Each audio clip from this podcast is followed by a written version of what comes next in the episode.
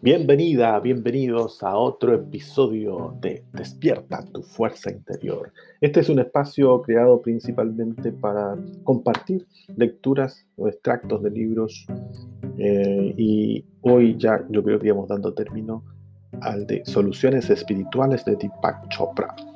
Quedamos en la página número 185. Cualidad número 5. La conciencia absorbe cada parte en un todo. Si miramos a nuestro alrededor, veremos una diversidad infinita en la naturaleza. O puede tardar la vida entera en comprender qué hay en una cucharada de tierra del jardín. Y aún así necesitará especialistas en insectos, microorganismos y por supuesto química. Si algo contiene infinitas partes, ¿cómo es el todo? No puede ser más que la suma de las partes, porque la nada es mayor que el infinito. El universo no es más que la suma de sus átomos, moléculas, estrellas y galaxias. El cuerpo no es más que sus 5 billones de células. No obstante, la conciencia desafía esa lógica. El infinito de la conciencia es mayor que el infinito de sus partes. Me he guardado este concepto para el final porque es el más abstracto y al mismo tiempo el más importante. Examinemos los pensamientos que pasan por la cabeza. Se podría inventar una máquina parecida a un torniquete de los que se ponen en la puerta de una tienda para contar cada cliente que entra. Entre la cuna y la tumba, el recuerdo sería, digamos, de 10 millones. Pero, ¿cuántos pensamientos se pueden tener en el curso de una vida? Es un número mucho mayor que 10 millones. En lugar de pensar en el color azul, en un momento dado, se puede pensar en cualquier color. En lugar de comprar una manzana Fuji, esta mañana en el mercado, podríamos haber comprado cualquier fruta, o ninguna simplemente. En otras palabras, el potencial de pensar es infinito, aunque el número de pensamientos reales que pasa por nuestra cabeza sea finito. El potencial infinito de la conciencia constituye su auténtica realidad. Lo que experimentamos no es siquiera la punta del iceberg, porque los icebergs son objetos sólidos. La conciencia contiene todos los impulsos posibles de la mente, todas las posibles configuraciones de los acontecimientos y todos los posibles resultados que podrían tener esos acontecimientos. Por comparación, los cosmólogos que teorizan sobre la eventual existencia de billones de universos en dimensiones que no podemos ver ni contactar, la llamada teoría del multiverso. Apenas han considerado el alcance de la realidad. Hay más de un tamaño de infinito y la conciencia los abarca todos. Demos un paso atrás ante este panorama impotente como individuos nos resulta más cómodo no enfrentarnos al infinito. No queremos todas las variedades de manzanas que existen en infinitas fruterías.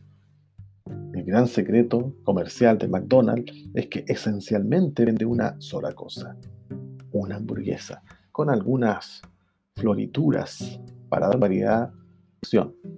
Un secreto lo suficientemente potente para poner en marcha la cadena de comida rápida más exitosa del mundo. Para estar cómodos nos escondemos del infinito, pero al hacerlo también nos escondemos de la realidad. Existe una ilusión de realidad que niega la naturaleza infinita de la conciencia. Todos vivimos en nuestra propia burbuja y nos tomamos por el centro del mundo. Allí es donde la ilusión de realidad se produce y se conserva, momento a momento. Si nos sentamos en un restaurante y miramos alrededor, es fácil ver cómo cada uno construye su propia ilusión de la realidad. Algunas personas son reservadas y otras extrovertidas. Unas se sienten maltratadas y están a la defensiva y las otras son controladoras y expansivas. Cada uno construye límites a partir de materiales básicos como el éxito y el fracaso. La sensación de pertenencia o de marginación, de víctima o de mártir, de jefe o subordinado, de líder o seguidor. Para buscar una solución que funcione, hay que desmantelar la propia ilusión de la realidad, con el objeto de llegar a la realidad real, que es la conciencia. Las cinco cualidades que acabamos de tratar con una puerta abierta a lo real y bastan para resolver cualquier problema. Las soluciones a nivel de la realidad están siempre disponibles. Los problemas surgen en el nivel de la ilusión de realidad. Vamos con el siguiente título. Desmontar la ilusión. Ahora que disponemos de los mecanismos para cualquier solución espiritual, permitamos que la conciencia interna pueda expresarse. La técnica no puede ser más sencilla. Dejar de inferir en lo que la conciencia superior quiere hacer. Hace falta un cambio de perspectiva para empezar a aplicar esta estrategia, puesto que todo el mundo está acostumbrado a precipitarse en las situaciones con respuestas prefabricadas. Aquellos que dependen del control tratan de controlar la situación. Los que no soportan el enfrentamiento se repliegan con la esperanza de que las cosas se arreglen. A primera vista, em, pareciera que defiendo esta última opción. Supone que uno debe mantenerse al margen y dejar que la conciencia haga lo que queda, como quien observa crecer una semilla después de regarla. ¿Será tan así? En cierto modo sí, pero con una gran diferencia. No podemos mantenernos al margen de la conciencia. Hay que dejar que se desarrolle sin resistirse, pero al mismo tiempo participando plenamente. No hay otra alternativa, pues hasta la persona más pasiva, distante o indiferente ha tomado la decisión de participar en no hacer nada. No recomiendo la pasividad, ya que hay mucho que hacer cuando procuramos una solución que venga del nivel de conciencia más profundo. Vamos con el siguiente título. ¿Cómo despertar la conciencia profunda? Examina las suposiciones y creencias ocultas. Elimina los obstáculos que pones, por supuesto. Deja de resistir, sé objetivo. Asume la responsabilidad de tus propios sentimientos. No culpes ni proyectes. Busca respuestas que vengan de distintas direcciones. Confía en que la solución está allí, esperando desarrollarse. Conviértete en parte del descubrimiento. Usa la curiosidad. Sigue las corazonadas y por sobre todo la intuición. Trata de tener capacidad de maniobra, juego de piernas, cambios rápidos son parte del proceso de descubrimiento. Acepta que todos habitan en su propia burbuja de realidad. Trata de conocer la realidad de la que proceden los demás. Aborda cada día como si fuera un mundo nuevo, porque lo es. Hasta que sigas estos pasos, la posibilidad de encontrar respuestas nuevas es muy limitada, puesto que refuerzas tu ilusión de realidad cuando lo necesario es romper ese cerco.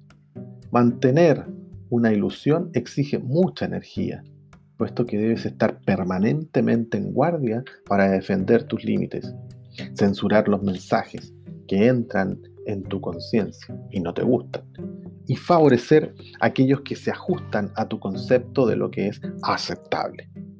En síntesis, la ilusión de realidad es una construcción que sirve para crear problemas, no soluciones. Si esta lista parece demasiado difícil, mencionaré una técnica sencilla que a mi juicio da muy buen resultado. En una situación determinada, no actúo hasta tener claras las cosas arraigadas e inconscientes que quiero hacer por impulso. Puedes elegir en un menú muy básico de opciones, que detallo a continuación. Reacciono a las situaciones negativas con enfado, ansiedad. Cuando llega el momento de actuar, suelo ser líder, seguidor. Si alguien hace algo que no me gusta, suelo enfrentarme, retirarme. Ante un desafío importante, prefiero formar parte de un equipo. Prefiero ir solo. Si tomas distancia para verme a mí mismo en conjunto, mi estilo es dependiente. Dejo que los demás tomen las grandes decisiones. No suelo decir lo que me parece o lo que de verdad quiero hacer.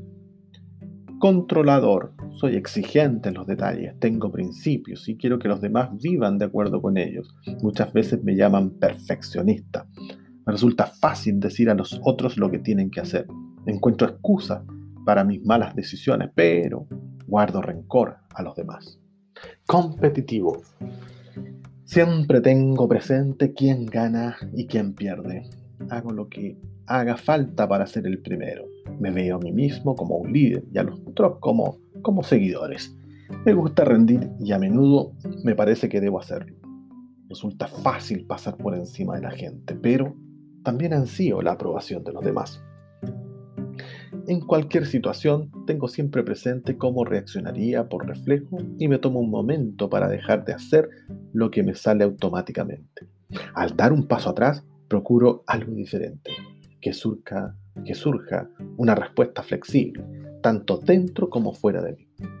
No es lo mismo que sentirse inepto, sino que permito que la conciencia expandida tenga una oportunidad. Si no se la doy, solo dispondré de la misma respuesta de siempre. Ira o ansiedad, dirigir u obedecer, ganar o perder. La vida se renueva constantemente. No se puede reaccionar a ella con respuestas condicionadas. Si la vida se renueva, también debemos renovar nuestras reacciones. Bien, quedamos hasta acá y nos vemos en una próxima oportunidad. Que estén muy bien.